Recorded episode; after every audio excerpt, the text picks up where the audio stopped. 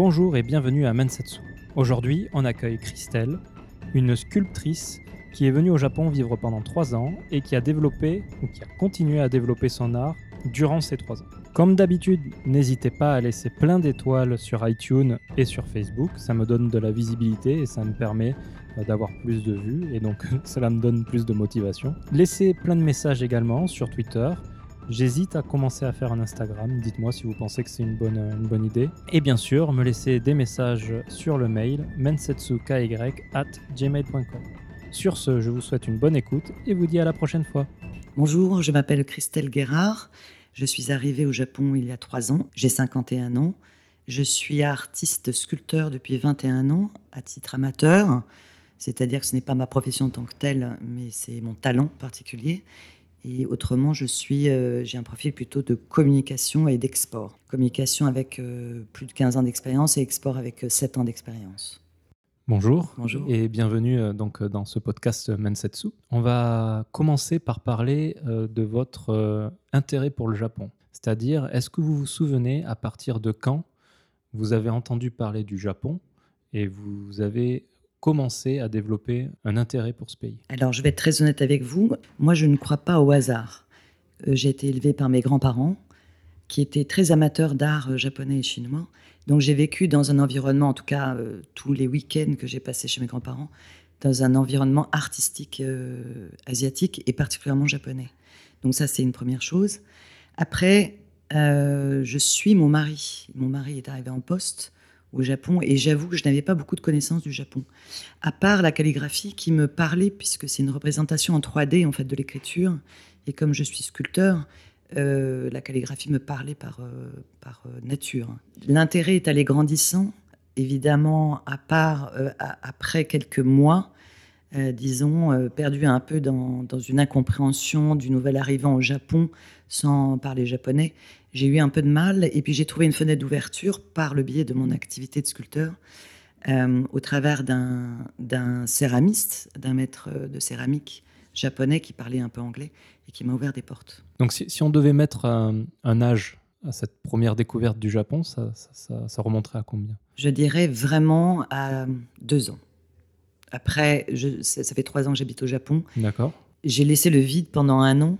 Mhm. Je me suis intéressée euh, j'étais libre.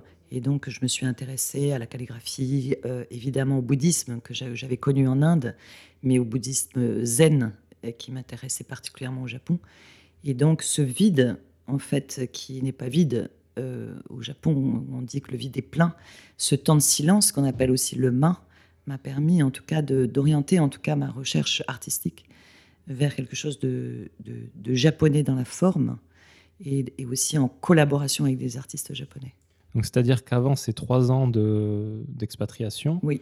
vous n'aviez que très peu d'intérêt pour, euh, pour le J'avais un intérêt pour l'écriture japonaise. D'accord. Pour la forme de l'écriture japonaise. Et donc, cet intérêt pour la forme, enfin pour la calligraphie, euh, ça, ça vient de quand? Donc, ça vient de ma petite enfance, en fait. Sur des panneaux, en fait, euh, qui, qui, étaient sur les, dans le salon de mes grands-parents. Il y avait des, il y avait des poèmes japonais écrits en calligraphie. Mhm. Et je pense que ça fait une vraie résonance, en fait, quand je suis arrivée ici. D'accord. Et est-ce que, donc, de, baigner dans cet environnement euh, japonais, mais aussi chinois apparemment, oui. est-ce que ça a orienté d'une quelconque euh, manière euh, vos, études?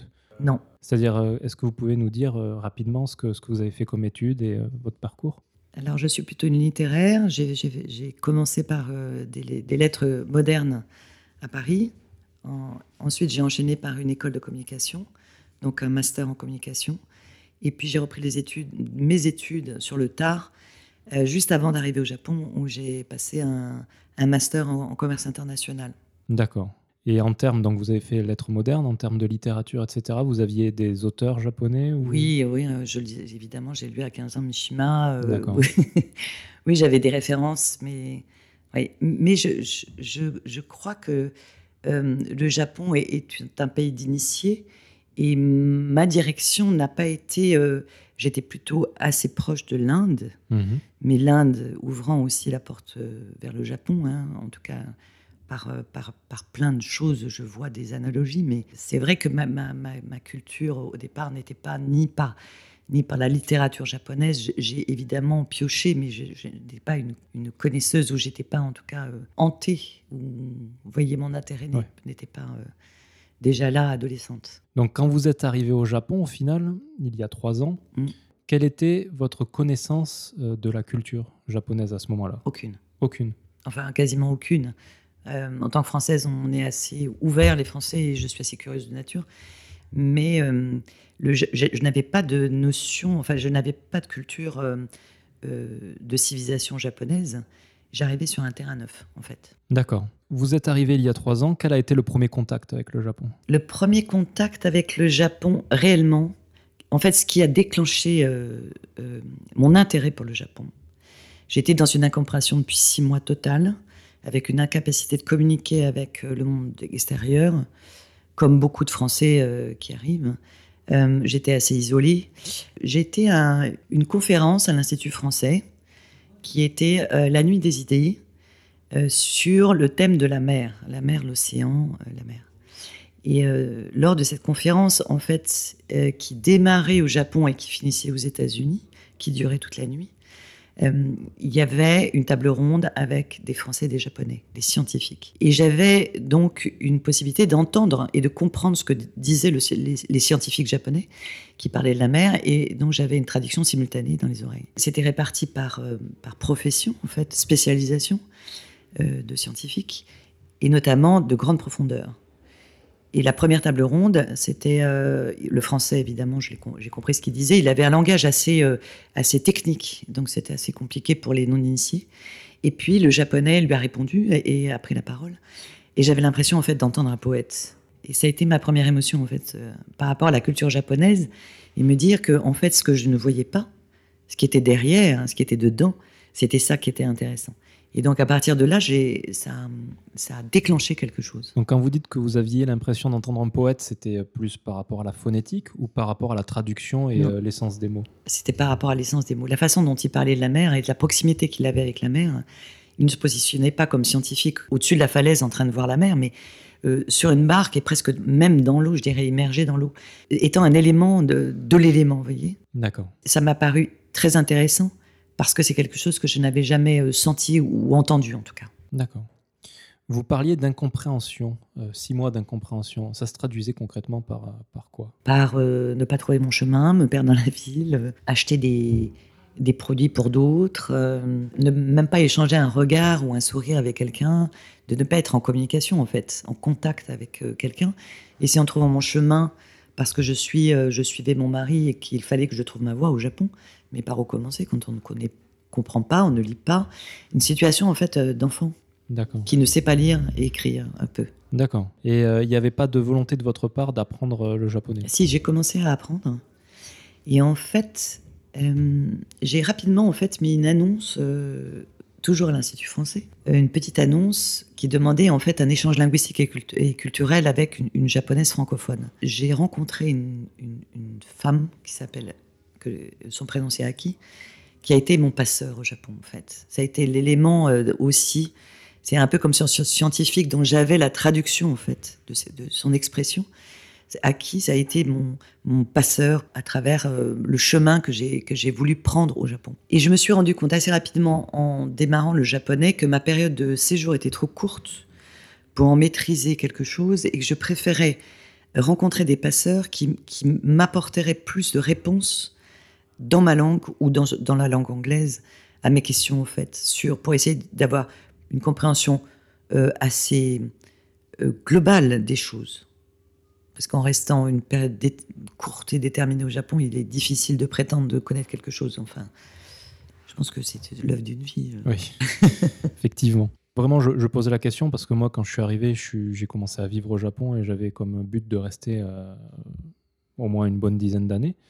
Euh, donc les relations avec les Japonais, ça, ça n'est trouvé peut-être plus facile, mais j'ai l'impression que quand on reste pas longtemps, c'est assez difficile de nouer des amitiés avec, euh, avec les Japonais. Donc vous avez dit que, que vous étiez seul, vous vous sentiez seul. Oui. Vous, vous, aviez des difficultés de rencontrer euh, des Japonais? J'avais des difficultés à rencontrer des Japonais parce que je ne parlais pas leur langue. Donc en fait, j'ai essayé de, alors j'ai essayé deux biais. Donc Aki m'a beaucoup euh, aidé, m'a amené dans des expositions, m'a commencé à m'initier en tout cas aux techniques de céramique. Et j'ai trouvé aussi euh, deux amis dans un atelier de céramique avec lequel j'ai évolué en tout cas pendant qui, a, qui a, ouvert la voie de ce que j'allais faire au Japon en tout cas continuer sur la voie de la sculpture en appliquant en fait des techniques traditionnelles de cuisson, par exemple, mhm. euh, de céramique japonaise. Ils parlaient tous les deux, donc euh, Fumio et une autre céramiste qui était euh, moitié japonaise, moitié américaine. En fait, avec eux, je communiquais donc en anglais et donc ça mhm. m'était plus facile. D'accord. Donc pendant six mois, vous vous sentiez seul et dans une sorte d'incompréhension du Japon. Vous êtes allé à cette conférence euh, à l'Institut où vous avez été subjugué par euh, l'aspect. Euh, l'univers intérieur, oui, l'univers intérieur qui, qui existe mhm. chez les Japonais qu'on ne voit pas. Et, en tant que Française, l'univers intérieur est toujours externalisé. Hein. Les mhm. Français aiment bien décrire leurs émotions. Donc c'était c'était quelque chose que je n'avais jamais rencontré en fait. D'accord. Donc cela vous a poussé à laisser une annonce oui. à l'Institut oui. et vous avez rencontré Aki, oui. c'est ça Oui. D'accord. Avec qui j'ai eu des échanges linguistiques, mhm. enfin beaucoup plus en français d'ailleurs, puisque je l'ai aidé aussi. Ça, c'était une rencontre très forte et qui, qui, continuera évidemment dans la durée, puisqu'elle s'intéressait à la, à la culture française et à la langue française, pour elle qui était une langue de liberté, justement, pour exprimer les choses, pour les dire, oser les dire dans une autre langue que la sienne c'était très intéressant. Je l'ai aussi. Alors, donc, ça a été une amitié euh, très, comment dire, forte pendant deux ans. Et puis, je l'ai entraînée à un concours d'éloquence qui a lieu une fois par an à la Maison franco-japonaise. Elle en a gagné le premier prix, comment dire, en niveau élevé. Et aujourd'hui, elle est à Paris. Elle a 51 ans, le même âge que moi. Et elle n'était jamais allée à Paris. D'accord. Donc, c'est une belle histoire. C'est une belle histoire. Un bel échange. À ce moment-là, vous, m'avez dit que vous faisiez euh, de la calligraphie, ou du moins vous en aviez la connaissance. Oui. Euh, par contre, la sculpture, pas encore. Alors, j'avais la connaissance de la calligraphie. Vous voulez dire la sculpture quand je suis arrivé au Japon? Quand vous êtes arrivé euh, au Japon. Est-ce que c'est le fait au Japon Est-ce que c'est le fait d'avoir rencontré Aki qui vous a mis à la sculpture ou vous maîtrisiez avant? Non. Je voyage depuis plus de 20 ans. Je m'appelle le sculpteur nomade. Donc en fait, mon intérêt pour la sculpture a démarré en Inde par une volonté aussi de rentrer par un chemin en Inde. Mhm. Bon, l'Inde, alors, il y a des fanatiques de Japon, il y a des, il y a des amoureux du Japon. Moi, j'étais très jeune amoureux de l'Inde. Amoureuse, pardon, de l'Inde. Donc en fait, j'ai commencé la sculpture au Japon et elle m'a suivi euh, du de, en Inde, dans une école traditionnelle indienne. Donc ça, ça a été en fait mon initiation en fait au modelage. Et puis après, je suis partie à Rio de Janeiro, au Brésil. Et là, j'ai commencé en fait à me former de façon, euh, comment dire, euh, j'ai appris mes armes. Donc j'étais inscrit aux Beaux-Arts du, du, Parc Lage de Rio de Janeiro, mhm. auprès d'un maître de dessin, qui est un grand peintre sculpteur brésilien. Puis après, j'ai suivi les cours avec un portraitiste d'État, qui était un Brésilien, qui, qui sculptait en tout cas tous les personnages et toutes les sculptures monumentales qu'on peut voir dans les villes. Et puis ensuite à Paris, je suis rentrée dans un atelier d'un sculpteur euh, brésilien euh, qui a fait toutes ses études en France, où j'ai appris des techniques, qui était mouleur pour le Louvre, patineur, etc. C'est en fait la sculpture me suit et c'est le voyage qui est dans mes voyages en fait. Et ce qui me permet en fait d'écrire à chaque fois une histoire différente dans les endroits où je suis et particulièrement qui me donne l'opportunité de parler le même langage, euh, le langage donc manuel de technique, qui peut se, se passer d'un langage phrasé. Mhm. voyez? Donc la sculpture, en fait, c'est vraiment pour moi aussi une façon de rentrer en lien avec le pays dans lequel j'habite. D'accord. Mais qu'est-ce qui a, suscité votre, votre amour pour la sculpture initialement? Quand j'étais jeune, je voulais rentrer à l'école Boulle, je voulais être ébéniste. J'avais développé un intérêt et des talents euh, beaucoup pour le dessin, la représentation et les meubles. Et puis, euh, mon histoire familiale ne m'a pas euh, permis, en tout cas, de, partir faire l'école boule à Paris. Et après, le hasard de la vie, euh, je pense qu'il y a euh, que c'était quelque part, et l'Inde m'a donné l'opportunité. Il y a une espèce de, quand vous êtes à l'étranger, je ne sais pas pour vous au Japon, mais en tant que position d'étranger, c'est une position assez compliquée parce que, surtout si on veut s'intégrer durablement, mais ça vous donne aussi un avantage. C'est-à-dire que vous êtes moins inhibé que dans votre propre pays. J'ai commencé la sculpture, j'avais 30 euh, ans. Est-ce que j'aurais fait la même démarche en France? Je ne suis pas sûre. Mmh. Oui, tout à fait. Je voulais ajouter aussi que ça a été un très beau voyage au Japon parce que euh, j'étais donc intégrée euh, comme artiste dans, une, dans un atelier de céramique et j'ai pu avoir l'opportunité de, de, pratiquer avec des céramistes japonais de, de Shiba et de Tokyo des techniques de cuisson traditionnelles. Je ne suis même pas sûre que j'aurai la possibilité d'en refaire en, France quand je rentrerai. Des techniques de, de, on appelle de dragon kill. C'est une technique qui a été euh, de four en fait à plusieurs salles où euh, les, les, maillages se fait euh, avec les cendres du feu de bois qui se déposent pendant 60 heures mmh. avec un four maintenu à la même température et tous les sels minéraux contenus dans les terres hein, qui remontent et qui créent des couleurs incroyables. Euh, ça, je pense que c'est c'est impossible de retrouver ça. Le rakuyaki, évidemment, tout au feu de bois. Ça aurait pu être au XIVe siècle, au XVIe siècle. J'étais au XXIe, mais cette espèce de, de tradition euh, qui perdure depuis euh, des siècles, en mhm. fait. Pourquoi ce serait impossible de le reproduire en France? C'est une question de matériel? Oui, c'est une question de matériel, oui. C'est sûr. C'est un four qu'on appelle anagama. D'accord. La technique que vous appelez Dragon Kill, vous avez le, nom en japonais? C'est la cuisson anagama, en fait. La cuisson anagama Oui. D'accord. Oui. Ok, très bien. Il y a quelque chose aussi, euh, évidemment, dans, dans, dans l'art, il y a la technique que j'ai acquise, mais il y a aussi la philosophie. En Inde, j'ai passé deux ans, en fait, à apprendre euh, la patience et l'humilité en tout cas dans, ma découverte de la sculpture, tout ce que j'ai fait en Inde a été détruit. La philosophie indienne, c'est que vous êtes juste initiant. Donc, euh, ce qui est important, c'est le chemin que vous prenez et pas, arriver euh, à l'endroit où vous voulez aller. Ça, ça n'a pas d'importance, en fait, puisque vous êtes, vous êtes sur un chemin de progression. Et chose qu'on retrouve au Japon aussi. Et au Japon, ces techniques de céramique sont toujours, évidemment, qu'on maîtrise plus ou moins, et l'expérience et le temps euh, fait que vous allez acquérir plus de savoir et vous allez avoir plus de d'expectatives. Vous allez savoir ce que vous allez, le rendu que vous allez avoir. Mais il y a quelque chose qui a, moi je trouve, qui est très en lien avec ce que j'ai pu comprendre de la culture japonaise, c'est ne, pas avoir d'intention avant de faire. Ça, c'est une première chose. La deuxième chose, c'est de ne pas euh, projeter les choses, c'est-à-dire ne pas avoir, voilà, de mettre de l'intention, c'est-à-dire que vous allez, euh, nous, nous sommes cartésiens, donc euh, si je mets tel émaillage et que je vais enfourner et, sur, euh, et que ma terre initiale est comme ça, ça va donner tel résultat. Et ça n'a jamais été le cas. Donc aussi, c'était l'espèce de miracle, quelque chose d'inattendu qui était que je devais accepter, évidemment. Et c'était, je pense, quelque chose qui a à voir avec la philosophie, surtout le, le bouddhisme zen. D'accord. En fait, vous n'étiez pas du tout une débutante quand, vous êtes arrivée au Japon. Non, vous avez rencontré Aki dans le but de poursuivre votre initiation en sculpture ou c'est un, hasard complet? C'était pas un hasard complet parce que je, me retrouvais dans une, dans j'ai dit après six mois dans une espèce, un espèce d'univers que où, je, n'arrivais pas à avoir de prise en fait. Donc l'idée c'était de rencontrer quelqu'un qui puisse m'apporter euh, des clés euh, d'entrée. Et puis l'amitié s'est développée petit à petit. Et l'intérêt que me montrait Aki, puisqu'on a visité beaucoup d'exposition de, notamment, euh, montrer acquis sur mon âme, en fait, ce que je faisais. Euh, et ben l'un dans l'autre a fait que acquis m'a aidé de plus en plus, en tout cas dans ma démarche artistique.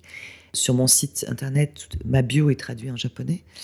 J'ai fait une dernière exposition euh, pluridisciplinaire interactive euh, autour, là récemment en juin, autour de, où j'ai réuni des six artistes de six disciplines différentes, euh, français et japonais, dont une calligraphe qui parlait pas français ni anglais, et, des françaises qui parlaient pas du tout euh, japonais.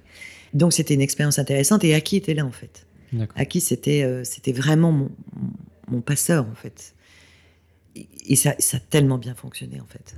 Donc dans votre relation avec Aki, est-ce que vous avez au début senti des différences culturelles ou est-ce que ça de suite était très euh, fraternel ou très, euh, très proche? Alors oui, j'ai senti évidemment des, différences culturelles. Mmh. Aki avait une forte volonté en fait de se rapprocher de, de la, de, la culture française mhm. et moi de la culture japonaise. Et donc euh, notre intérêt était comment dire commun et croisé. Mhm. Donc ça, ça a été pour ça une, magnifique rencontre. Et Aki a, a une curiosité naturelle qui, qui m'a aussi, euh, euh, comment dire, aidé et plus que ça, même encouragé à, à, l'amener, en tout cas, à m'aider euh, artistiquement, en fait, euh, ici au Japon. D'accord. Pendant ces six mois euh, où vous étiez dans l'incompréhension, est-ce que vous faisiez de la poterie? Enfin, de la sculpture, hein, pas de la poterie, non. excusez-moi. Non. J'ai mis un an à retoucher de la terre, en fait. D'accord. Un an Un an. Donc, voilà, ma question sous-jacente, c'était quand vous pratiquez la sculpture, est-ce que vous avez du matériel chez vous Oui. Ou est-ce que vous allez forcément quelque part? Alors, j'ai toujours un atelier chez moi que ce soit euh, une, une, douche de 4 mètres carrés ou un bel atelier au fond d'un jardin. Mhm. Euh, j'ai toujours été aussi associée à d'autres artistes parce que j'aime beaucoup l'idée du collectif, en fait, de l'interaction et puis le passage de connaissances entre une discipline à l'autre. Mhm. Donc, euh, oui, j'ai toujours un lieu, en fait, de création et un lieu extérieur, je dirais. D'accord. Là, par exemple, ici, j'avais un atelier qui, qui restait vide mais j'étais, euh, j'allais dans un atelier de céramique euh, à côté de chez moi, en fait. D'accord. Après, tout s'explique. Enfin, en tout cas, les Japonais ont donné, euh, et Aki notamment, a donné une explication à ce silence, c'est-à-dire de non-faire, qui était il, faut un temps, en fait, de respiration, mhm. c'est-à-dire ce qu'ils appellent le ma, qu'on ne peut pas tellement traduire en, mhm. en français, cette notion, pour qu'il faut laisser le vide se prendre pour que quelque chose démarre de différent. Et c'est exactement ce qui s'est passé. En fait, ce temps où je n'ai pas créé était nécessaire. C'était aussi nécessaire que je comprenne mieux le Japon, que j'essaie de comprendre qu'est-ce que je pouvais y faire, avec qui je pouvais me mettre en lien. C'est tout ce temps en fait était nécessaire, oui. Est-ce que vous avez eu ce temps-là pour chaque euh, nouvelle destination d'expatriation? Non, j'ai pas eu du tout la même approche. Mais en fait, vous êtes aussi quand vous arrivez comme ça. Euh, d'une destination à l'autre. Quand je suis partie de, l'Inde, je suis allée directement à Rio de Janeiro. L'Inde, j'y avais passé six ans. Et puis euh, des voyages et deux ans aussi off. Enfin, c'était euh, c'était vraiment euh, passer du coq à l'âne en fait. Mhm. Et quand je suis arrivée au Brésil, alors vous avez ce sentiment, vous arrivez au Brésil, que vous êtes brésilien en fait. C'est un pays neuf, c'est un, un, pays de forte immigration. Et donc, vous n'avez pas ce sentiment d'être étranger, comme vous pouvez l'être en Inde mhm. ou au Japon, parce que visuellement, vous, vous, ressemblez à un étranger. Euh, au Brésil, vous ne ressemblez pas à un étranger. Donc, en fait, au Brésil, le, brésilien, en fait, c'est une langue euh, très chantante et qui, qui et, vous l'apprenez très très vite parce que les gens sont ouverts, les gens sont tout le temps en interaction avec vous. Donc, euh, vous voulez absolument leur répondre. Mhm. Donc, la situation était différente. Donc, j'ai démarré très rapidement au, Brésil, en fait. D'accord. Mais ça va aussi avec, avec le, je dirais, euh, la lenteur au Japon fait que, et la rapidité au Brésil a fait que. D'accord. Et que je n'ai pas raisonné ça, mais c'est venu comme ça, en fait. Mhm. Ok. Donc, on va revenir à Aki. Vous l'avez rencontrée six mois après exactement. Hein, oui. Vous avez commencé à visiter donc des musées avec elle. Oui. Donc vous vous êtes découvertes l'une l'autre. Oui. Euh, elle s'est rendue compte que vous aviez un grand attrait pour l'art. Oui. Et inversement.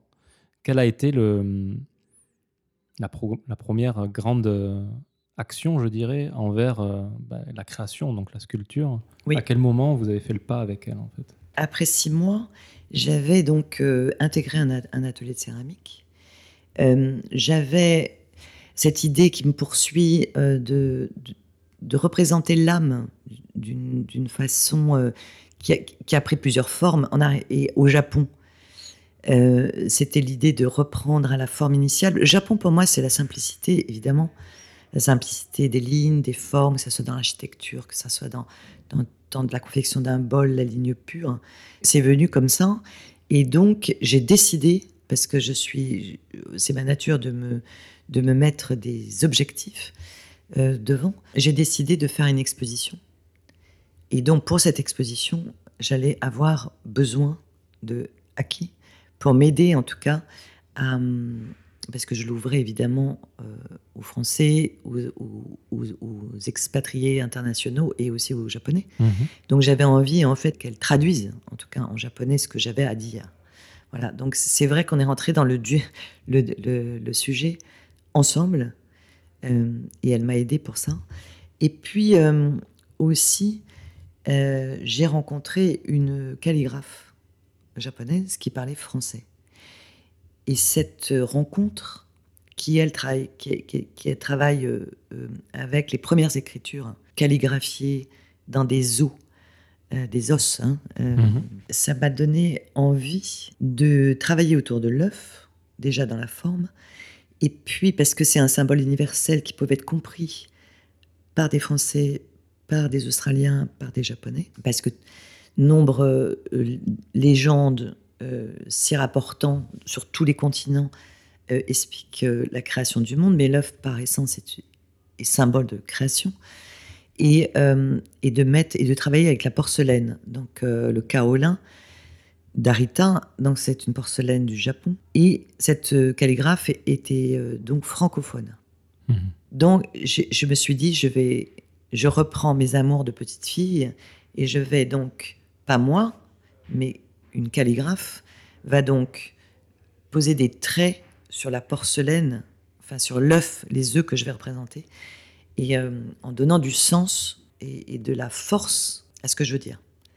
Et donc, ça a été une collaboration de trois mois, à qui a précédé l'exposition, qui s'est tenue en fait, euh, qui s'appelait De la ligne et du trait, qui s'est tenue en avril 2018. D'accord. Mais c'est vrai que j'ai toujours travaillé. Alors, Aki a été le, le- elle, elle s'occupait plutôt de la traduction, mais j'ai travaillé euh, en collaboration avec des artistes japonais. D'accord. Donc, deux calligraphes, un céramiste, voilà.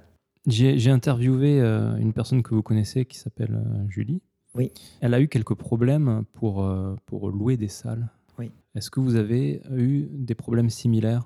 Alors, oui, la dernière en fait, D'accord. parce que je cherchais un, un lieu traditionnel Mhm. qui faisait écho au thème de l'exposition qui était euh, Stories of Ghosts, Spirits and Souls. Et en fait, quand j'ai identifié la galerie ou le lieu Mhm. où ça allait se passer en face d'un temple et à gauche d'un cimetière, dans le quartier de Teitoku, Mhm. qui est un quartier traditionnel euh, à Tokyo, euh, ils ne voulaient pas louer à une étrangère, en fait. D'accord. Et Aki, encore une fois, Mhm. a été la- l'intermédiaire et avec sa douceur et sa, sa modestie a su euh, persuader le gérant en fait d'accepter euh, et puis et puis on partait sur des schémas avec euh, trois jours des- un schéma court avec six artistes différents avec des gens qui montraient qui descendraient. Enfin vous voyez pour un japonais c'était assez effrayant. Et, et du coup c'est c'est- ça a été très ça s'est très bien passé. Il veut, il veut ouvrir sa galerie à des, à- artistes étrangers maintenant. Enfin, il a été emballé par le projet. Il y avait une ça s'est très bien passé. Parce que, je- alors je pense que c'est parce qu'on s'est tenu aux règles que j'ai été euh, très méticuleuse dans l'organisation Mhm. et dans l'information, en faisant des listes fermées parce que l'endroit a été euh, limité pendant les performances et qu'il a vu que j'étais euh, j'étais évidemment en haut et en bas d'escalier en haut et que j'empêchais les gens. de- Enfin, je suivais en fait les règles Mhm. parfaitement et ça l'a mis en confiance. Et je pense que, alors je ne sais pas pourquoi, il avait une image euh, assez négative D'accord. euh, de- des Français ou des, des Occidentaux ne, ne pouvant pas respecter les règles en fait. D'accord. Et Julie, d'ailleurs, euh, vous parliez de Julie, euh, Julie Pelletier, qui est une très belle euh, Mhm. chanteuse lyrique hein, installée à Tokyo, est intervenue donc en duo avec une comédienne sur des textes en français de Keidan, donc qui sont du- qui, qui est une œuvre en fait qui a été euh, traduite. Alors attendez, bon, son nom m'échappe. C'est un Irlandais qui est devenu, qui a pris la nationalité japonaise au début du XXe, qui s'appelle euh, Hearn, Lafcadio Hearn. Voilà. Mhm. Donc, euh, c'était euh, c'était une expérience aussi euh, intéressante de parler de, de, de, de parler en français, toujours se croiser en fait des chemins, de parler en français d'histoire fondatrice de la culture japonaise sur le thème des esprits. Il me semble qu'on a traité euh, rapidement euh, dans, dans un épisode de la librairie Yokai, qui est un, autre podcast que, que- que je co-anime, euh, de, de cette personne justement qui avait créé, euh, si je me souviens bien, c'était euh, la Yuki Onna, où il avait écrit euh, des choses. En fait, il, était à l'origine de la, de- de la D'accord. légende contemporaine. Oui, il s'était marié avec une, une japonaise. C'est ça. Il a changé de nom. D'ailleurs, il a un nom, je n'ai pas son, son nom euh, japonais en, en tête. Il est devenu japonais. Non, non, c'est une belle histoire d'intégration au Japon. Mm. Vous avez travaillé avec des artistes japonais. Est-ce que j'imagine que vous avez travaillé avec des artistes indiens et des artistes brésiliens. Oui. Euh, Est-ce que c'est différent? Est-ce que c'est plus difficile, plus facile? Euh, Est-ce que vous pouvez nous raconter un peu? Alors, au Japon, il y a quelque chose qui était, euh, qui était assez étonnant, notamment avec la dernière calligraphe avec laquelle j'ai travaillé, parce que on ne parlait pas les mêmes langues. Donc c'est assez compliqué au démarrage. Et en fait, euh, aussi en Inde, il y avait le non-verbal parce que parce qu'il y a beaucoup de langues en Inde, même si on dit que la langue l'hindi est unitaire ou l'anglais, mais ce n'est pas vrai euh, dans les dans les faits, dans la réalité. donc en fait, je me suis mis euh, je me suis dit, tiens, comment je vais lui expliquer? Donc, on a travaillé ensemble sur un projet. Et donc, j'ai toujours monté des dossiers euh, très visuels. Et en fait, ça, plus le fait d'être ensemble, je parlais ma langue, elle parlait la sienne. Quand on se voyait au cours de séances de travail, et c'est incroyable, ça marchait toujours en fait. et, puis au Japon, il y a quelque chose. Alors peut-être que j'ai rencontré des gens extraordinaires, ou peut-être que j'étais en lien avec eux, ou peut-être que j'ai vécu, j'ai été japonaise dans une vie, j'en sais rien, mais bon, ça c'est mon côté indien. C'est que j'ai, il y a des choses. Alors j'aime beaucoup le silence qu'il y a dans ce pays. J'aime beaucoup la liberté d'être silencieuse en présence de quelqu'un. Et en tout cas, ça s'est fait comme ça avec les artistes que j'ai rencontrés et certains qui sont devenus mes amis. C'est que je n'ai pas on n'a pas besoin de parler ou d'échanger pour se comprendre. On peut se comprendre à travers la gestuelle. Euh, c'est un autre langage et, on a ce langage en commun. Donc je dirais aussi, ça c'est un peu euh, ce langage qu'on a euh, de façon universelle.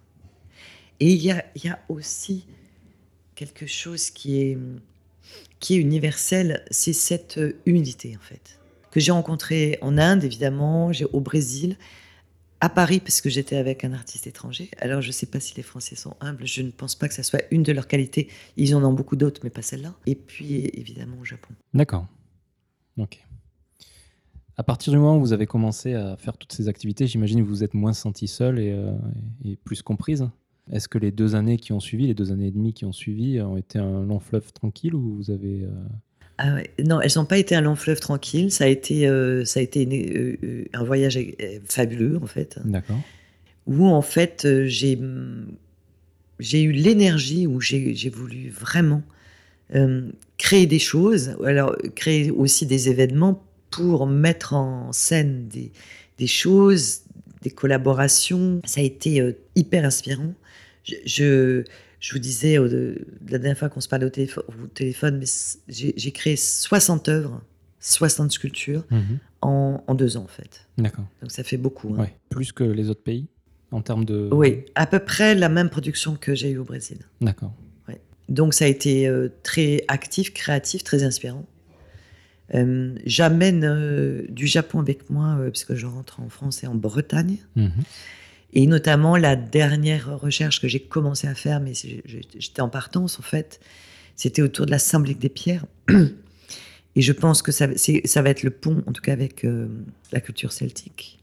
D'accord. Et euh, la culture bretonne, oui. Parce que vous partez en Bretagne Oui, euh, à Rennes. Je m'installe à Rennes. Ok.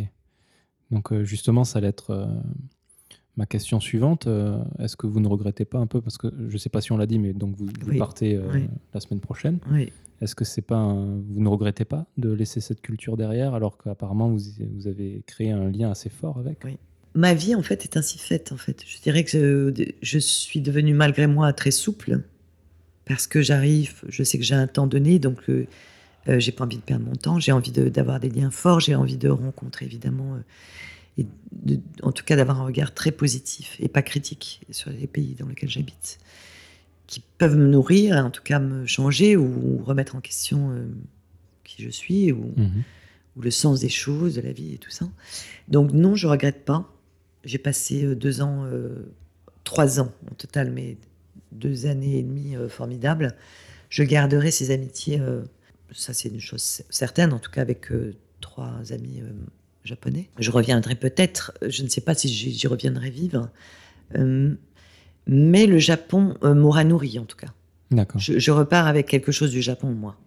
D'accord. Donc je ne quitte pas euh, fondamentalement le Japon. Mais j'imagine que vous reviendrez. Je, reviendrai, mais en tout cas, le Japon est, rentré et, à l'intérieur à la fois de, de, ce que ma personne, hein. mhm. comme j'ai un peu d'Inde, comme j'ai un peu de Brésil, comme j'ai un peu d'Angleterre, parce que je sais j'ai vécu à, Londres. Mais et, c'est vrai que ça, ça, déclenchait aussi un intérêt fort pour la littérature. Mhm. Enfin, évidemment, ça a déclenché le, le tout. Donc, euh, peut-être que mes années euh, rennaises euh, vont être aussi des années euh, japonaises, dans le sens où, je- où, avant de partir, je ne savais pas grand-chose sur le Japon et je vais rattraper peut-être mon retard à l'extérieur du Japon. J'imagine, vous avez lu euh, L'éloge de l'ombre? Oui, D'accord. bien sûr. C'est l'incontournable. Très bien. J'imagine que votre mari, lui, a travaillé dans un milieu corporate. Il est venu en Alors, il est venu en fait euh, euh, via le ministère des Affaires étrangères et il s'est occupé de l'Institut français. D'accord. Voilà. Donc, euh, est-ce qu'un lui, de son côté, qui était peut-être moins artistique et plus, euh, plus je voulais dire corporate, mais du coup, ça marche pas avec, euh, avec l'Institut. Est-ce qu'il a eu des difficultés d'intégration comparé à vous ou... En fait, la- la- la- je pense que la chose est, est différente, à part si vous arrivez dans une entreprise euh, française, mais que vous ne parlez pas japonais et qu'il y a très peu d'expatriés autour de Mhm. vous, donc vous avez euh, euh, peut-être une difficulté. Mon mari, lui, il, il est dans une, donc l'Institut français qui a pour vocation, qui, qui est une, une, une- une- une école de langue pardon, euh, française, et, euh, mais aussi un lieu euh, d'activité et d'offres culturelles euh, Mhm. françaises. Il y a euh, donc le public est japonais, s'intéresse à la France, à la culture française et à la langue française. Et euh, évidemment, dans le personnel, il y a des japonais. Donc, euh, je dirais pas ça en fait. D'accord. Je dirais pas qu'il a eu euh, des difficultés d'intégration, puisque la langue de travail est la langue française en fait. D'accord. C'est un peu grâce à l'Institut français que je suis resté au Japon après mes deux années de VIE. J'ai trouvé, euh, j'ai rencontré en allant à un événement qui était un événement sur Ankama, une entreprise française qui est venue, euh, qui était venue au Japon à l'époque pour faire de l'animation. D'accord Euh, j'ai rencontré la personne qui allait me recruter et qui fera que je reste trois ans supplémentaires. Et puis de fil en aiguille, je suis resté jusqu'à maintenant. D'accord. Donc, Vous êtes arrivé quand au Japon? En 2010. D'accord. Donc c'est. Je, je connais bien l'Institut français. vous avez dit quelque chose de très intéressant. Euh, vous voulez euh, observer les cultures, mais pas les critiquer. Alors c'est une question que, que j'ai rarement posée, dans, même jamais dans Mansetsu, mais que je trouve intéressante, c'est est-ce qu'il est difficile euh, de ne pas critiquer le pays, en fait, dans lequel vous vivez? Euh, c'est di- Personnellement, je pense que c'est difficile, et c'est un travail de, de chaque instant, de ne pas avoir un regard qui juge euh, les choses, que ce soit Mm. le pays ou n'importe quelle chose en soi. Oui. Donc, euh, comment vous faites Tout démarre en Inde, c'est un peu comme la sculpture, vous voyez. Mon premier voyage, j'ai juste 18 ans, je suis jamais partie euh, hors Europe. J'arrive en, In- en Inde, j'arrive à New Delhi, je n'ai pas préparé mon voyage. Je vais à l'office de tourisme, je tombe sur une femme qui me dit il faut que vous alliez, vous ne pouvez pas rater ça, à la Kumbh Mela, qui est un, un rassemblement religieux hindouiste qui a lieu tous les 12 ans dans une des sept villes sacrées de l'Inde. Donc là, c'était à Haridwar, euh, aux sources du Gange. Et donc, quand je suis arrivée, je viens du sud-ouest. J'ai été élevée euh, dans un village. Euh, je suis allée en pension dans, une, institution dans, le, dans les Hautes-Pyrénées. Je suis. En tout cas, mes grands-parents sont, catholiques. Donc, j'avais des valeurs, comment dire, françaises et chrétiennes. hein. J'arrive donc dans cette ville où il y avait des millions de gens, des millions de gens hindouistes, avec beaucoup de sadhus, c'est-à-dire de gens qui renoncent euh, à la vie matérielle et qui font vœu, donc pendant, pendant 12 ans, euh, qui font vœu de ne pas s'asseoir, de ne pas se coucher, de ne pas marcher, de ne pas parler, enfin. Et donc, je suis baignée là-dedans pendant six jours. Et là, il se passe un truc euh, très fort et qui remet tout en cause, en fait Mhm. à la fois ma religion, mes certitudes, mes valeurs. Et en fait, je dirais, les cartes ont été battues à 18 ans. Et, je, ne, et donc, je me suis, je ne pouvais pas juger ce que je voyais, je ne pouvais pas le rapporter. C'est quelque chose que je n'avais jamais vu et qui était, même pas imaginable. Et donc, ça, ça a été un électrochoc, en fait, qui a fait que je me suis dit, ben, comment il y a 12 millions de personnes autour de moi, des gens partout, des gens dans l'eau, des gens accrochés dans les arbres, des gens euh, qui vivent de rien et qui croient en quelque chose. Et pourquoi moi j'aurais la vérité sur ma propre religion? Pourquoi le- leurs valeurs, euh, les gens qui n'ont rien sont respectés, alors que chez moi, les gens qui, qui, qui ont des, des positions extérieures le sont? Enfin, vous voyez, Mhm. donc, euh, en fait, ça m'a tellement choqué que j'ai l'impression d'avoir été euh, euh, juste euh, lavée. Je partais un peu neuve, vous voyez? D'accord. C'était une espèce de règle. Me dire, tu es qui pour juger, en fait? Tu, tu, tu, Mhm. tu, c'est- Ne soyons pas prétentieux, en fait. et d'arriver et de prendre ce qui, moi, me, me convenait par mon caractère ou par, mes, par mon, mon ressenti, en tout cas, ce que je, je pensais de bien, et que dans tout peuple et dans toute culture, il y a des choses magnifiques. Je ne pense pas qu'une culture soit parfaite, l'homme est imparfait, mais donc euh, l'homme développe dans un certain milieu avec son histoire, avec ce qu'il a, euh, une culture. Et, donc, comme je ne fais que passer dans le paysage, je prends euh, ce que je ressens en général plus fortement que... Et après, je le comprends parce que je cherche à comprendre toujours. Et euh, je dirais que pour moi, c'est même plus compliqué de ne pas juger. D'accord. Ok. C'est quelque chose que, que, que j'essaie de faire avec ce podcast, justement. C'est la raison, c'est d'avoir plusieurs sons de cloche du Japon, Oui. justement pour pas juger. Oui. Pour avoir une vision assez objective du Japon. Oui. Euh, j'essaie de, de jamais porter une, une valeur de jugement. à- En, en- en fait, c'est vrai qu'en tant que Française, euh, j'ai beaucoup entendu autour de moi euh, cette espèce de... Tu ne peux pas développer d'amitié au Japon, euh, cette espèce de... Ce que, ce- en fait, ce qu'on voit, c'est ce qui est. Je, je- alors peut-être que je suis tombée... euh, je suis tombée sur des gens avec qui je suis en phase, évidemment, hein, qui, qui peut-être qu'on se- on se ressemble au-delà de notre culture, hein, c'est évident. Donc on s'est peut-être reconnus. Mais euh, c'est quelque chose qui mérite un peu le poil, quoi, d'en- d'entendre ça, en fait. De, de, de- mais vas-y, creuse. Va Mhm. plus loin, euh, au-delà de, de l'apparence. Évidemment que les codes ne sont pas les mêmes, mais est-ce que le mien est le mieux que le Ouais. enfin Vous voyez, euh, euh, toujours se rapporter, mais qui, suis-je pour... euh, est-ce que mon dénominateur commun, c'est que la France C'est la valeur centrale de le nombril du monde Non, je pense pas. Ouais. Vous ne pouvez pas, par exemple, avoir un sentiment ou une exigence d'amitié à la française avec une japonaise. C'est sûr, Mhm. Hein? Clairement. ouais, clairement. Mais vous ne pouvez pas avoir avec une française une amitié japonaise. Ça, c'est sûr. Dans l'autre sens, ça marche aussi. vous Oui. voyez Effectivement. Donc ça, c'est ça, c'est et c'est marrant cette règle-là, elle ne l'applique pas. Enfin, quand j'entends ça, je je dis mais mais évidemment que tu peux pas avoir une amitié française avec une japonaise comme toi tu l'entends. Une japonaise va pas s'épancher, une japonaise tu vas pas lui. Mais, mais, mais qu'importe, tu développeras des choses que tu ne développeras jamais avec une française. Pareil avec une indienne ou une brésilienne ou, ou une chinoise, ou, vous voyez. Et c'est- justement ça qui est intéressant. Parce que sinon, ça n'a pas d'intérêt, vous voyez. Avec, euh, avec vos amis euh, japonais, du coup. Oui. Euh, quelle est la chose que vous auriez pas pu développer avec euh, des Français? Alors, typiquement, les temps de silence. Mhm. cette espèce de, de bien-être à ne rien dire. Vous voyez Cette espèce de lenteur dans le process. Parce que lenteur, qui dit lenteur, pour moi en tout cas, c'est application, intégration de, de ce qu'on veut faire. Peut-être aussi, alors de leur côté, ne pas avoir d'intention, se vider un peu de l'intention qu'on peut avoir pour justement avoir euh, quelque chose de plus spirituellement avancé, en tout cas dans leur, euh, dans leur euh, le faire. Euh, ça, je pourrais jamais l'avoir avec une française, jamais. D'accord. Ouais.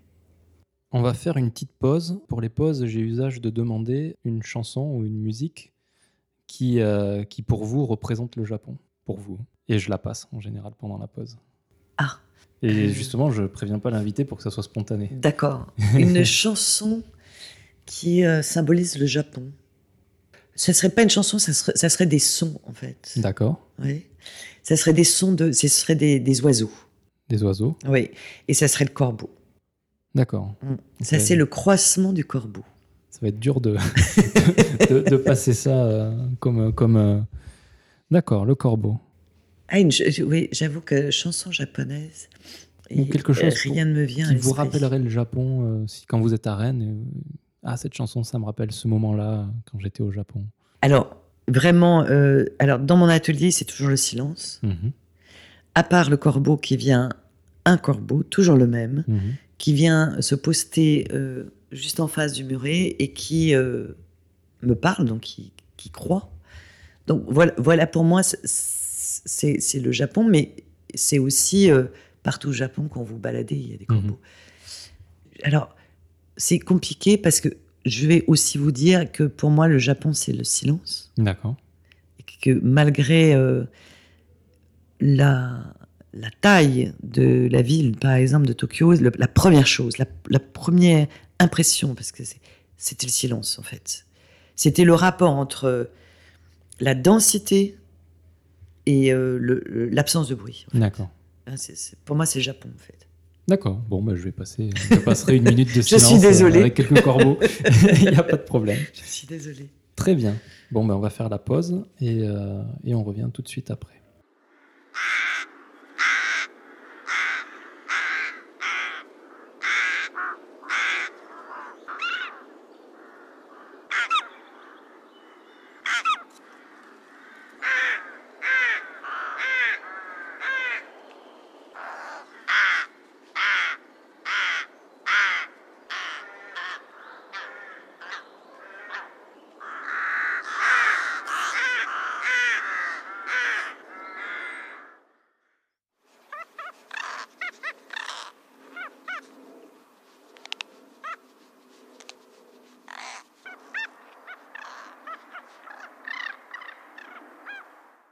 Donc après cette petite pause euh, de croissement, euh, je vais vous poser la question suivante. J'aimerais savoir, donc euh, vous avez dit au début de l'émission que vous aviez eu beaucoup de, maîtres en sculpture.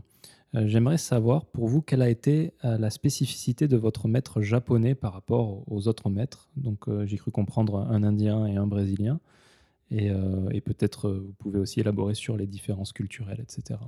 Alors, en fait, pour répondre directement à votre question, donc mon, maître de céramique euh, s'appelle Fumio Kayoda. Il a pour spécificité d'être céramiste et, d'avoir des techniques propres au Japon, en fait des techniques de céramique qui sont propres au Japon. Euh, au Japon, les Japonais ont, je ne sais pas si, peut-être en Corée ou en Chine c'est encore le cas, mais euh, on mange et on boit dans des récipients qui sont faits à la main, ce qui n'est pas le plus le cas en tout cas en Occident par exemple. Euh, le titre de céramiste est quelque chose et, a une vraie euh, résonance au Japon, la résonance qui n'a pas. Et je n'avais jamais travaillé en fait avec un céramiste. Donc toutes les techniques, toute la connaissance de la terre, je l'ai développée au, Japon sur évidemment les terres japonaises. Après, en sculpture, la terre pour moi n'a jamais été jusqu'au Japon une fin en soi. D'accord. En fait, la, terre et c'est la sculpture. Le principe, c'est aussi la transformation. Donc, on commence par de la terre. On ne la choisit pas parce qu'elle est fine qu'elle est chamottée, comme on dit. On l'a, on, on, l'a, on l'a choisi. Je vais monter, en tout cas, une, sculpture. Et après, je vais faire un moule. Et après, je vais en faire un tirage peut-être dans une autre matière ou peut-être pas, mais euh, avec une autre terre. Mais et au, Japon, euh, je me suis intéressée vraiment à, la, terre. D'accord. Et aux techniques de cuisson que j'ai adaptées à la sculpture. Parce que, par exemple, j'ai travaillé pendant, euh, pendant deux ans et demi avec, euh, avec de, la, de la porcelaine. Il est impossible, parce que la, porcelaine a une mémoire, ce qu'on appelle une mémoire de forme, et est une terre très fine et qui sèche en, en surface très rapidement, et donc qui se craque facilement il est impossible de sculpter. C'est-à-dire quand vous donnez une forme, vous ne pouvez pas la modifier, mmh. ce qui n'est ce qui, pas euh, compatible avec la sculpture. Donc c'était c'était un voyage qui était très intéressant à cause de ça. Et ce maître-là, un savoir que je trouverais... Je pense que j'ai peu de chance de, de, de, toucher un savoir si pur. Euh, même en France, peut-être que je vais rencontrer, euh, peut-être que je vais chercher à Rennes des artistes, des céramistes japonais, mais euh, il y aura, euh, il y a sûrement des céramistes euh, bretons qui ont, je pense, Quimper. Il y, a, des endroits qui sont aussi des endroits de céramique hein, mhm. en Bretagne, mais les techniques seront bretonnes. D'accord. Et ont été développées. Donc, ce en quoi le, Fumio est différent de, des autres maîtres. Et puis, et puis, dans chaque pays, par exemple, en Angleterre, j'ai travaillé avec des staffeurs. Donc là, c'était plus des techniciens, donc ça, c'était mhm. plus travaille sur le plâtre. Paris, j'ai été travailler avec un grand sculpteur, mais qui lui est, très bon technicien. Donc j'ai travaillé beaucoup sur la cire parce que j'ai fait des fontes. J'ai travaillé euh, euh, sur la, notion de patine, qui était vachement intéressante d'ailleurs que j'ai échangé avec euh, Fumio parce que la patine en sculpture est ce qu'est le, glazing, enfin les, le- le- les, émo- les maillages D'accord. en, en céramique, en fait. Et donc, euh, on a échangé nos savoirs. Donc, ça, c'était intéressant aussi. Est-ce que j'ai répondu à votre question Euh, en partie. En En, fait, partie. euh, donc là, c'est sur le, le- le savoir. Oui. Oui, le, le glazing. Je sais pas pourquoi j'ai entendu Oui, le glaze. gla- glaze, le glazing, c'est en fait c'est les maillages. Les maillages. Les maillages, c'est ce qui donne la couleur en fait définitive et, la- et la- le, le- qui recouvre en fait un, un contenant D'accord. cuit. Ok. Voilà, ce qui va permettre en fait de pouvoir y mettre du liquide sans que ça soit poreux. Ok. Par rapport euh, aux techniques de transmission, parce que qui dit euh, maître, j'imagine, dit transmission. Oui. Comment transmet un maître japonais? Comment transmet un maître brésilien? Comment transmet un maître euh, indien? Euh, Est-ce qu'ils font tous de la même façon? Est-ce que au, au Japon, par exemple, euh, bon, moi j'ai surtout euh, fait des, des arts martiaux et en général, souvent, on ne va pas dans le vif du sujet avant une ou deux années. On observe simplement. Mm. Euh, c'est le, enfin, d'ailleurs, je crois que c'est un nom, c'est le shuhari qui dit euh, d'abord on observe, après on pratique et on, on arrive à la maîtrise et après on dépasse le maître en fait. C'est Mm. un peu ce concept-là. Est-ce que vous avez ressenti ça avec votre maître japonais? Est-ce que vous l'aviez ressenti avec Mm. euh, le maître brésilien et indien? Oui. Avec, euh, mais c'est vrai qu'avec le, le maître japonais, en fait, j'arrivais avec une expérience quand même de, Mhm. de ce que je voulais faire. J'avais quand même une connaissance. Donc du coup, je n'étais plus, euh, je ne connaissais pas grand-chose en céramique, mais j'avais une compréhension qui était plus rapide en fait de, ce qu'il pouvait me dire. Et il est jeune. Fumio, il a 32 ans. D'accord. Donc il fait partie de ces jeunes céramistes qui ont le savoir, hein, et, mais qui ont un, un rapport au savoir qui est beaucoup plus flex- flexible Mhm. que euh, peut-être un maître de céramique japonaise traditionnel, vous voyez. Donc lui, il est plutôt pour un- une transmission. euh, il, il voit par rapport à la personne qu'il a en face, en Mhm. fait. Comme il voyait que j'absorbais et que je reproduisais et que euh, je, je- et que j'étais ouverte en fait à, à rater, à, vous voyez, à, expérimenter. Du coup, je dirais qu'il n'y a pas eu de, de difficulté dans l'apprentissage. Et puis il parlait, il parlait anglais. Mais je pense que c'était aussi un parti. J'en ai discuté avec lui. C'était un parti pris justement. J'ai travaillé avec Haruka, euh, qui est une, une très belle calligraphe, qui a aussi moins de 30 ans, qui fait partie de cette nouvelle génération, en fait, qui a commencé à 5 ans et, Mhm. qui, et qui maîtrise euh, la calligraphie. Pour autant, elle, euh, elle ne rejette pas la tradition, elle ne rejette pas le système Mhm. d'apprentissage qu'elle connaît et qu'elle a connu au Japon, mais pour autant, elle veut aller vers la perform- les, les performances et le développement de performances, alors qu'au Japon, ce serait pas très, c'est- ce n'est pas très bien vu en fait. Mhm. Mais donc, euh, je dirais que j'ai rencontré des maîtres euh, ou des artistes progressistes, on peut dire ça, Ouais. Avec un savoir euh, traditionnel. Mhm. D'accord. De plus en plus, dans différents arts, les maîtres avec un savoir ancestral, je pense notamment euh, à de la musique, ou euh, au début ne voulaient pas transmettre à des étrangers, ils voulaient le garder au Japon, le savoir. Mais comme les jeunes japonais sont de moins en moins intéressés par ces arts-là, ils sont en train de s'ouvrir pour que, l'art ne se perd pas, en fait. Donc c'est pour ça que je- je me posais la question. De ce que vous disiez sur euh, la réalité, euh, on ne parle pas de, de- de- de gens euh, comme Fumio qui sont, qui, sont plus, euh, qui sont plus de cette génération, qui veut à la fois allier la modernité, en Mhm. tout cas, une, une plus grande ouverture et un échange, tout en gardant évidemment les- la tradition japonaise. Quand j'ai commencé en Inde, dans une école traditionnelle d'art, indien avec euh, du kathak, euh, du bharatanatyam, euh, et puis le département sculpture qui était le, le lien entre Mhm. nos deux mondes, euh, j'avais un rapport de maître à élève très très fort. D'accord. C'est-à-dire que je, je touchais les pieds de mon maître, euh, tout ce que je produisais était détruit. C'était euh, c'était vraiment. je je ne je n'ai pas conservé de cette époque quasiment. Si, j'ai conservé une sculpture que j'ai cachée. D'accord. mais voilà, c'était. Tu- voilà, tu, tu ne prétends pas parce que tu ne peux pas en fait. hein. D'accord. Tu démarres, euh, c'est pas possible. Mais du coup, malgré euh, la, di- la difficulté de l'apprentissage de par les, les méthodes, euh, vous avez appris énormément de choses, j'imagine. J'ai appris énormément de choses et, et je, je pense que j'ai aussi appris euh, une certaine philosophie par rapport à, ou, ou en tout cas un recul par rapport à la connaissance ou l'absence de connaissance, mais la philosophie qui va avec en fait. D'accord. Ce qui, qui me semble fondamental par exemple. En tant qu'artiste, euh, Mhm. Euh, l'humilité, euh, je pense, c'est la première valeur que qu'on doit acquérir, hein. qu'on soit euh, qu'on soit un artiste génial ou un artiste moyen, mais, mais tout le monde a besoin d'exprimer quelque chose, on peut exprimer quelque chose. Donc, je, je pense que ça, ce serait une, une valeur et que j'ai retrouvé beaucoup au Japon et en Inde. Et l'humilité, pourquoi est-ce si important pour le- dans le, le Parce processus que comme, alors, comme vous l'illustriez dans votre propos euh, avant euh, sur euh, euh, l'apprentissage, la, la- la connaissance ne peut se faire que par, un, l'expérience, deux, la durée.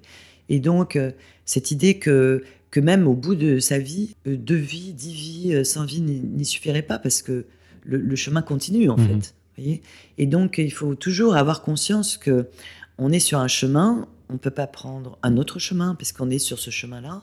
On a choisi ce chemin, mais, mais le bout, on ne le voit jamais, en Mhm. fait. Donc, euh, vous ne savez pas à, à quel niveau du chemin vous en êtes, vous voyez et puis, euh, et puis, le jugement est, est relatif, en fait. Mhm. nous, nous sommes des, des éternels apprentis, quoi, quelque part. Exact. D'accord. Et c'est alors c'est aussi ça que j'aime. Enfin, c'est aussi ça qui m'accroche dans le dans la dans la, la volonté de, de- de comprendre, de connaître et me dire de toute façon tu seras toujours un, un apprenti. Mhm. Donc euh, parce que ma vie est comme ça. Alors peut-être que je vois la première calligraphe avec qui j'ai- travaillé, euh, Yukako Matsui, qui qui elle est, est- est vraiment dans une tradition euh, qui est professeure. C'est une très belle calligraphe qui elle, elle-même est professeure, qui est très élevée euh, dans sa connaissance. Elle est, elle est humble, mais euh, elle est euh, dans, dans- dans- dans ce chemin. Moi, je suis, euh, je papillonne parce que ma vie est ainsi faite. Donc, je garde aussi cette idée que de toute façon, moi, je suis pas comme Yukako Matsui. Mhm. Je vais pas creuser dans une discipline ou quelque part parce que j'ai pas le temps, en fait. Et, et- et l'occasion ne se représente pas. Vous voyez? D'accord. Donc, vous avez dit plus tôt dans le podcast que vous étudiez l'âme à travers la, la- la sculpture. Depuis quand? Depuis le Japon ou avant Non, depuis Japon 2000 2004, c'est très précis. Quand je suis rentrée euh, du Brésil euh, en 2004, j'ai eu un événement familial extrêmement douloureux. Et j'ai eu la sensation de voir euh, une âme quitter un corps, en fait. D'accord. Alors, je ne sais pas si c'était visuel ou c'était quelque chose que j'ai ressenti fortement. Et puis, je suis assez mystique depuis mes 18 ans, depuis que je suis en Inde. Je ne peux pas dire, je suis catholique baptisée, je suis croyante, je ne suis pas pratiquante, mais je suis aussi bien euh, dans un temple hindouiste que dans un, un shrine. euh, vous voyez, euh, euh, quand il y a une dimension en fait de, de sacré ou mystique où je sens en fait c'est plus l'endroit où je me trouve Mhm. et c'est là où je, je, je suis plus en phase avec les japonais qu'avec ma propre religion en fait c'est que les japonais euh, l'endroit est sacré et donc euh, euh, c'est sur un endroit qui est sacré par essence que va être construit un temple ou un, Mhm. Alors que nous, on fait le contraire. En fait, on amène le sacré à l'intérieur. euh, On crée le sacré, en fait. Mais euh, donc, j'étais beaucoup en. euh, comment dire Triste. C'est la première fois que je voyais mourir quelqu'un qui m'était très proche et que j'avais accompagné. Et du coup, il fallait que ça sorte. Et quand vous êtes. vous avez eu l'opportunité de- d'être apprenti euh, dans votre technique, enfin dans votre euh, discipline artistique, j'avais envie de le traduire en 3D en fait. Il fallait que je, il fallait que je, je la représente en fait. D'accord. Donc ça a pris plusieurs formes et c'est une, une idée assez euh, récurrente et obs- obsédante en fait depuis 2004. Donc ça fait juste euh, quin- 15 ans. Mhm. Euh, et au Japon, elle a pris la forme d'un œuf, mais et d'un oiseau en fait, d'un oiseau blanc. Et, et- et donc euh, les deux étaient blancs en fait, une espèce de pureté. Ça a toujours été blanc. euh, l'oiseau est récurrent et ça a à voir avec euh, peut-être l'esprit saint, peut-être aussi l'idée que au commencement du monde, les, oi- les oiseaux étaient, étaient là en fait, enfin, et qu'il y a une espèce d'impermanence. D'accord. Quand vous avez dit oiseau, j'ai de suite pensé à Suzaku, mais oui. c'est plus du côté du phénix que. Ouais. Et ouais. Donc voilà, c'est plus euh, une représentation possible de l'âme. Et puis euh, et aussi, c'était l'idée que euh, nous sommes faits d'un corps hein, et du- d'une enveloppe et d'une âme. Et que pour moi, c'est un thème universel qui peut être lu partout. D'accord. Et en fait, j'ai toujours eu des lectures où que je sois en fait intéressantes. Et par rapport au Japon, du coup, c'est euh, est-ce que vous avez le mot japonais qui, euh, qui définit l'âme? Euh, non, parce que c'est, j'ai travaillé autour de l'œuf qui était pour moi la demeure de l'âme, mais aussi la demeure des vanités, Mhm. et comme on le représentait nous à l'occidental. J'ai travaillé autour de Mu, par exemple, Mhm.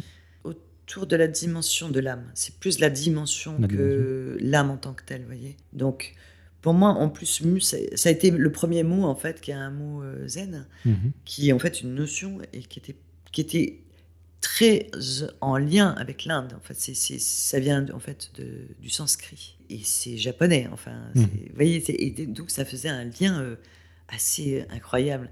Et en fait, le, euh, le mu, ça veut dire euh, le tout, le rien, l'infini. En Mhm. fait, pour moi, l'âme, c'est un peu ça. En fait, c'est s'inscrire dans le cosmos. C'est quelque chose qui part, qui s'extrait.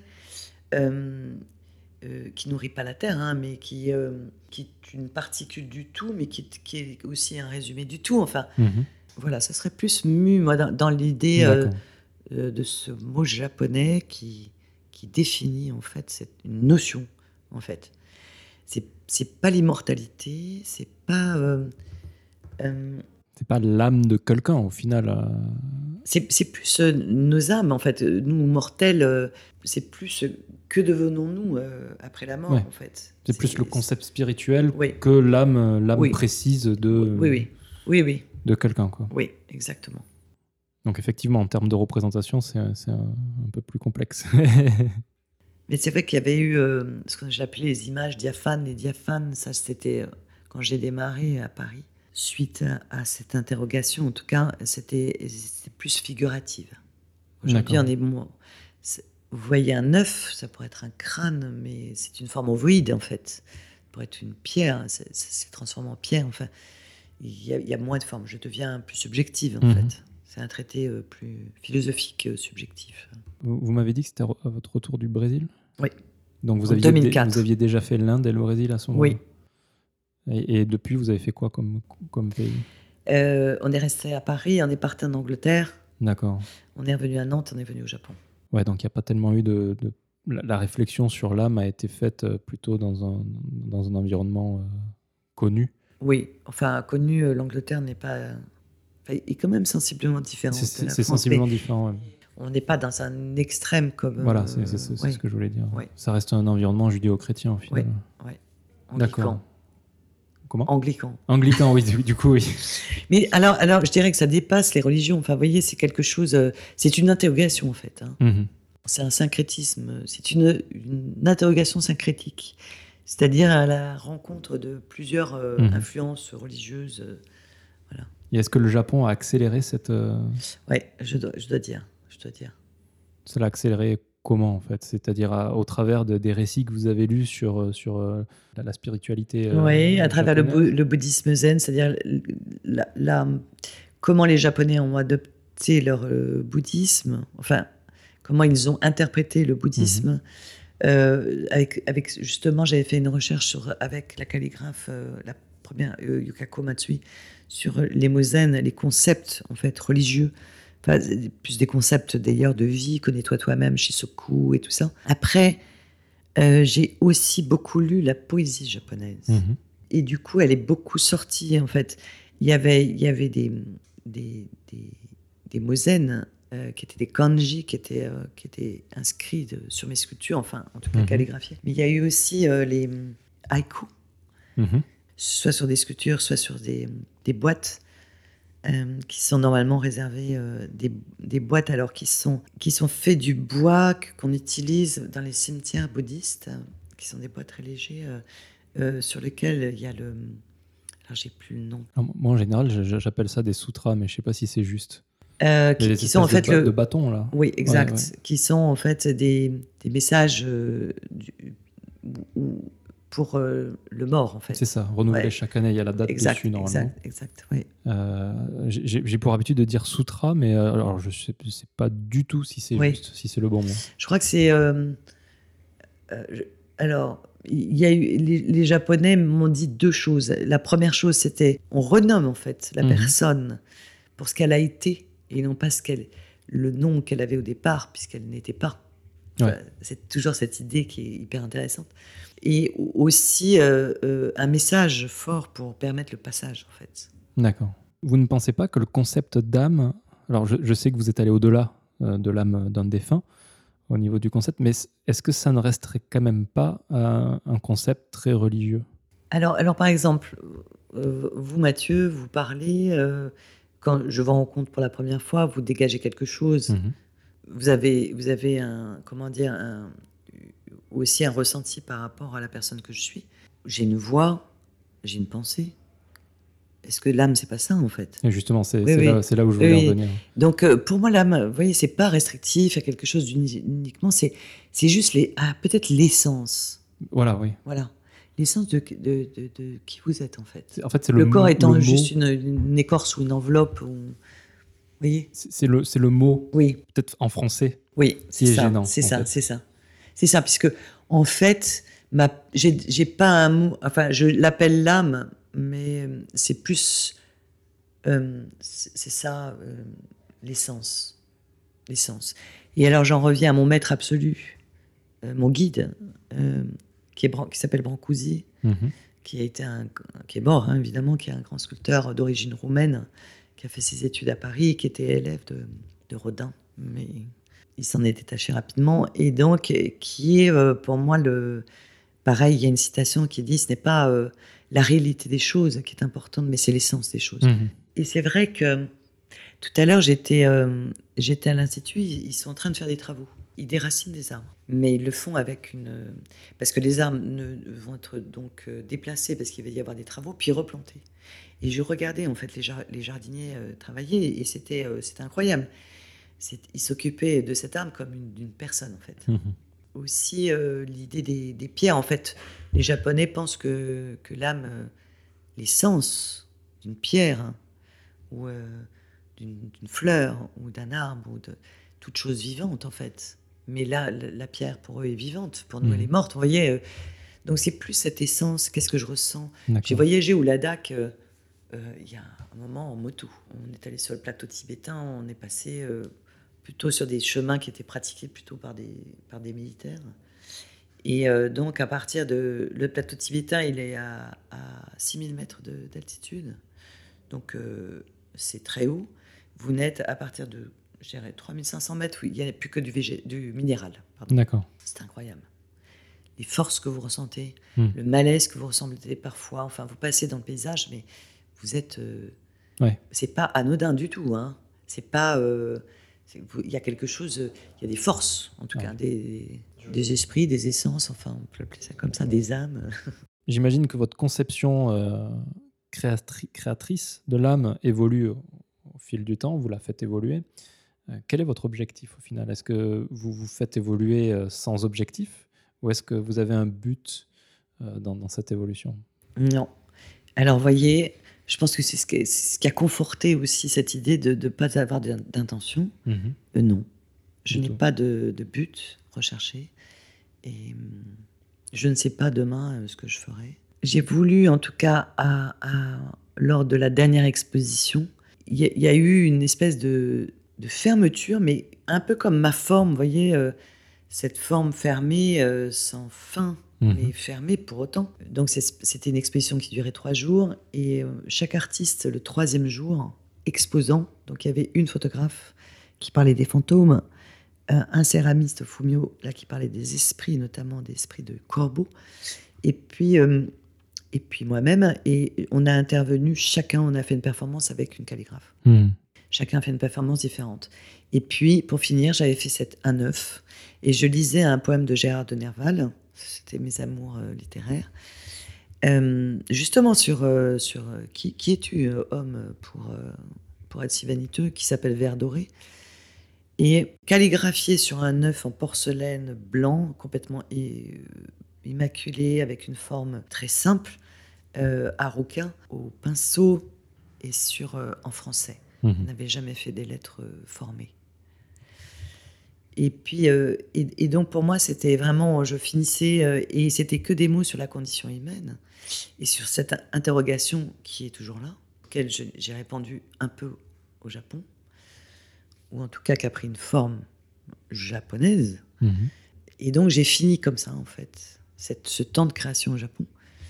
Euh, donc du coup, je ne referai pas ce que j'ai fait, vous voyez D'accord. Je passe à autre chose et je ne sais pas que et je n'ai pas de but. euh, Mais ce sera toujours sur l'âme. oui, D'accord. Oui. Et, et l'essentiel de votre production actuellement, c'est sur l'âme ou vous faites aussi autre chose? Alors non, c'est sur la C'est l'âme. euh, D'accord. Mais c'est- c'est c'est- c'est plus que l'âme, c'est une représentation. euh, euh, c'est plus, euh, oui, c'est l'âme, la condition euh, de l'homme, l'universel, immortalité, point d'interrogation, le rapport aux, aux autres et aux choses, aux, aux êtres, aux choses. euh, c'est plus, c'est tout ça en fait. D'accord. Enfin, c'est plus que quand je dis je suis parti comme ça sur l'âme, mais euh, en fait ça, ça, ça, ça me mène euh, plutôt plus loin. Ouais. Et justement, avec le Japon, cette non-définition des choses, enfin, c'est-à-dire qu'on ne peut pas, euh, par exemple, le ma.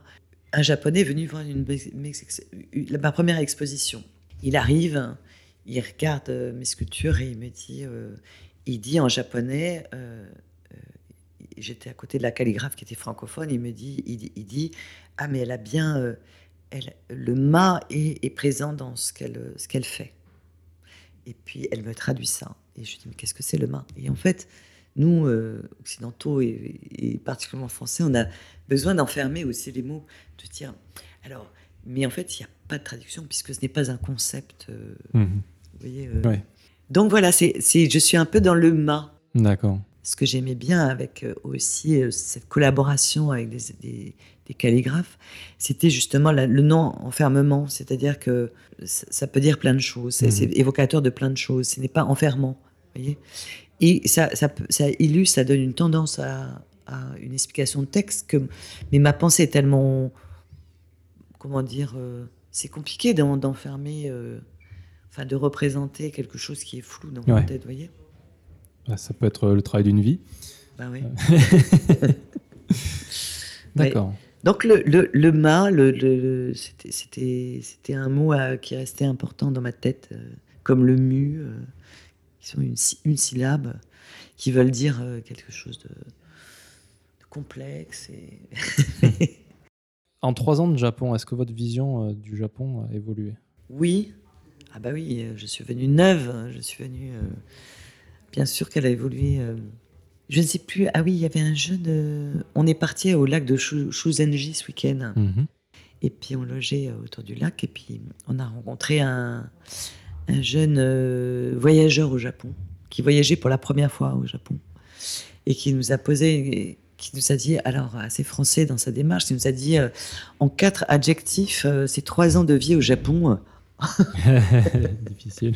Et donc, comment vous définiriez le Japon? Et en fait, euh, euh, il y a quatre mots qui me sont venus tout de suite. Bien qu'il soit évidemment que le Japon, c'est pas que ça, et, mais qui, pour moi, par mon expérience, celle que j'avais vécue était euh, très forte. Et c'est pas du tout ce que j'aurais pu dire au, au démarrage. D'accord. Et quels sont, quels sont les mots? J'attendais la question. Alors, il y avait lenteur. Et en fait, ils sont, les, mots, les mots, je les ai, je les ai dit. Lenteur, euh, euh, silence, application, Mhm. maîtrise. D'accord. Tu nous représentes bien le Japon. Ben, je- enfin, en tout cas, c'est ce que j'en ai. euh, je partirai avec ça, en fait. Voyez Et, je, et, et c'est quelque chose. la lenteur me faisait peur.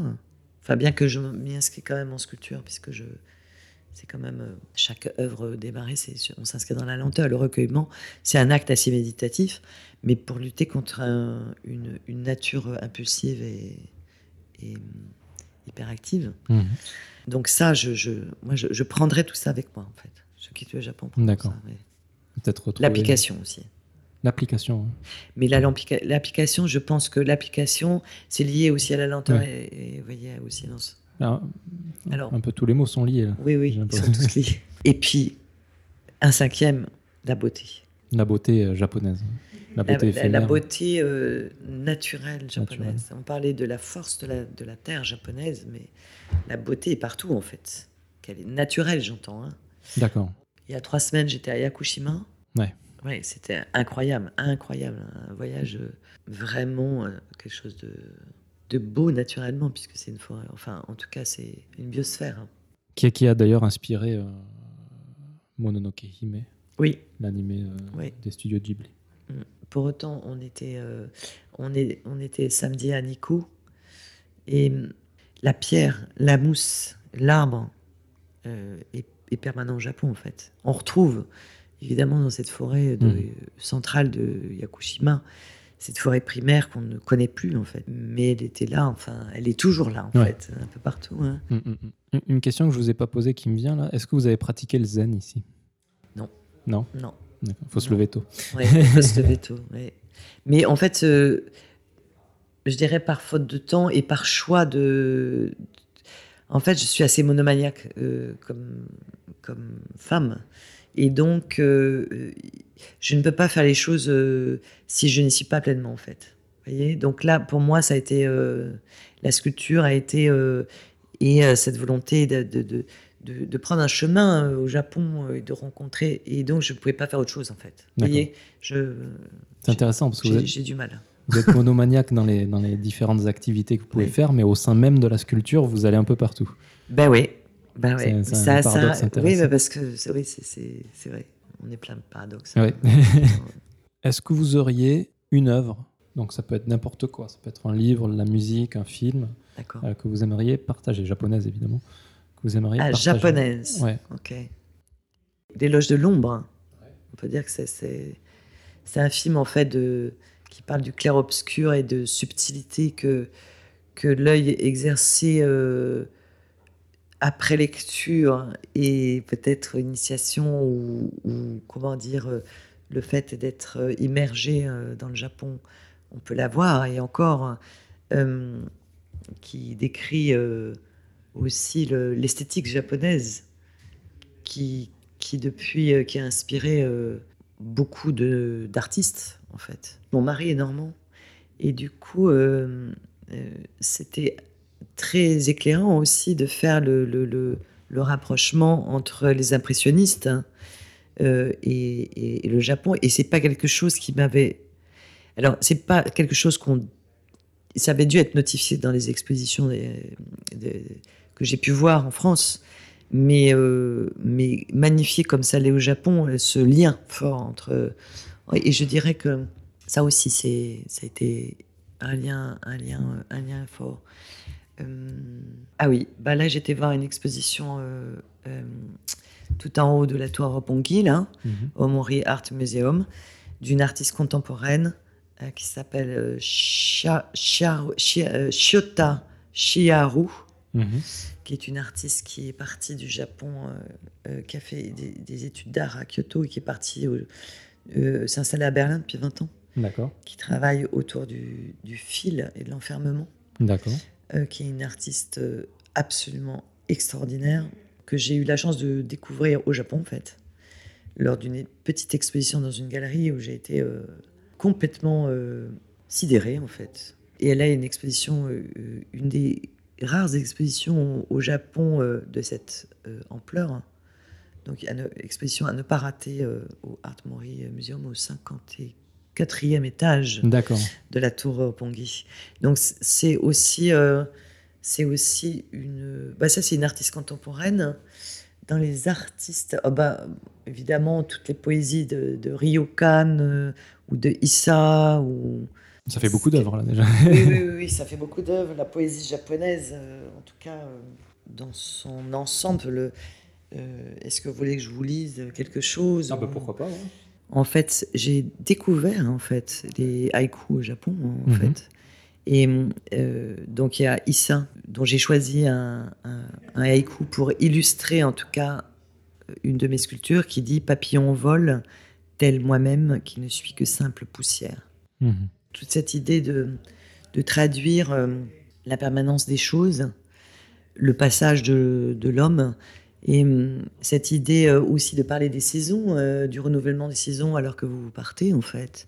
Cette, euh, et et, les, les détails les plus, les plus petits, les plus du quotidien, en fait, Mhm. qui, qui sont, qui sont, comment dire, une synthèse, en fait. Il y a toujours, oui, il y a toujours plein de, plein de concepts et de messages au sein d'un même, euh, même haïku. Et je me rends compte que ça fait plusieurs fois qu'on parle de haïku, mais qu'on n'a jamais vraiment expliqué, euh, parce que les auditeurs sont peut-être pas au, au fait. Ben, c'est un poème court, en, en fait, qui respecte une certaine euh, discipline. C'est 7, 5, 5, euh, 7, 5, 7. Mhm. Il y a une grande polémique avec.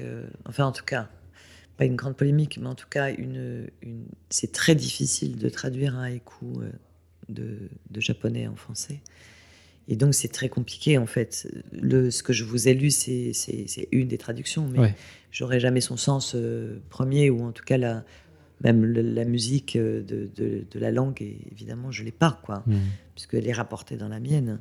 Mais euh, c'est ça, c'est déjà ça a été, euh, ça a été initié. Bon, il y a, il y y a des grands poètes japonais de l'époque Edo qui ont euh, donc euh, créé un- des règles donc de composition de haïku et qui et qui souvent euh, se rapportent euh, pour décrire les saisons et pour décrire la la beauté de la nature et des choses euh, des choses que tout le monde peut voir en fait Mhm.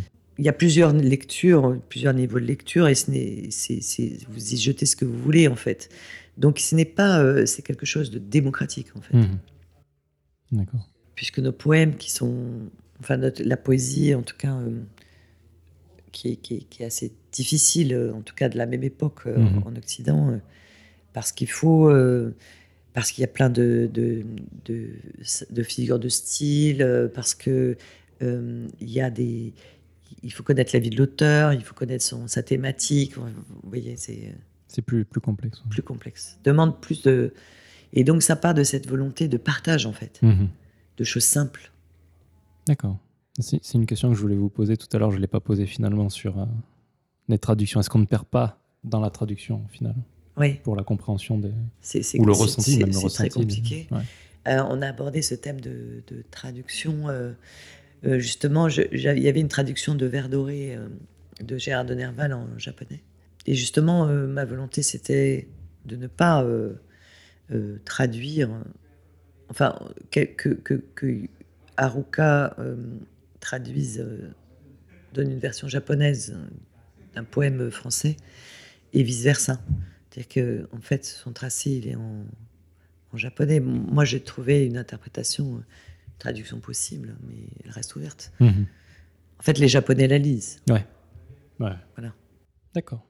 Avant de se quitter, est-ce que vous pouvez nous dire donc euh, où est-ce qu'on peut vous retrouver, que ce soit en termes euh, de SNS, que ce soit en termes de site web, ou peut-être à Rennes euh, Je ne sais pas si vous avez un endroit où vous exposez. euh. Ah, alors, euh, en termes de site web, oui, j'ai lancé un site, en fait. J'ai créé mon site au Japon, tout Mhm. seul, qui s'appelle, donc, c'est www.christelle Guérard, mon, nom, mon prénom, mon nom de famille, tout attaché, tiré du 6, sculpture au pluriel.com. Et j'ai également un compte Instagram, Christelle Guérard, tout attaché. D'accord. Très bien. Et puis j'imagine que euh, donc euh, l'émission a un, Twitter, donc on passera les informations. euh, D'accord. régulièrement. N'hésitez pas à les envoyer. Et on mettra sur le post du blog Mensetsu, on mettra bah, tous les liens vers l'Instagram ou vers le site web aussi. D'accord. Comme ça, les gens pourront aller le consulter. Super. Merci beaucoup. Très bien, ben, merci beaucoup. euh, Ben, merci beaucoup euh, de m'avoir euh, invité. C'était très intéressant, trop, trop intéressant, je dirais. Il aurait fallu plus de, plus de temps. Mais bon, vous repartez bientôt, c'est dommage. Je vous souhaite euh, une, bonne, une bonne fin de journée. Oui, merci. Et puis aux auditeurs, je leur dis, si j'y arrive, au mois prochain. Au revoir. Au revoir.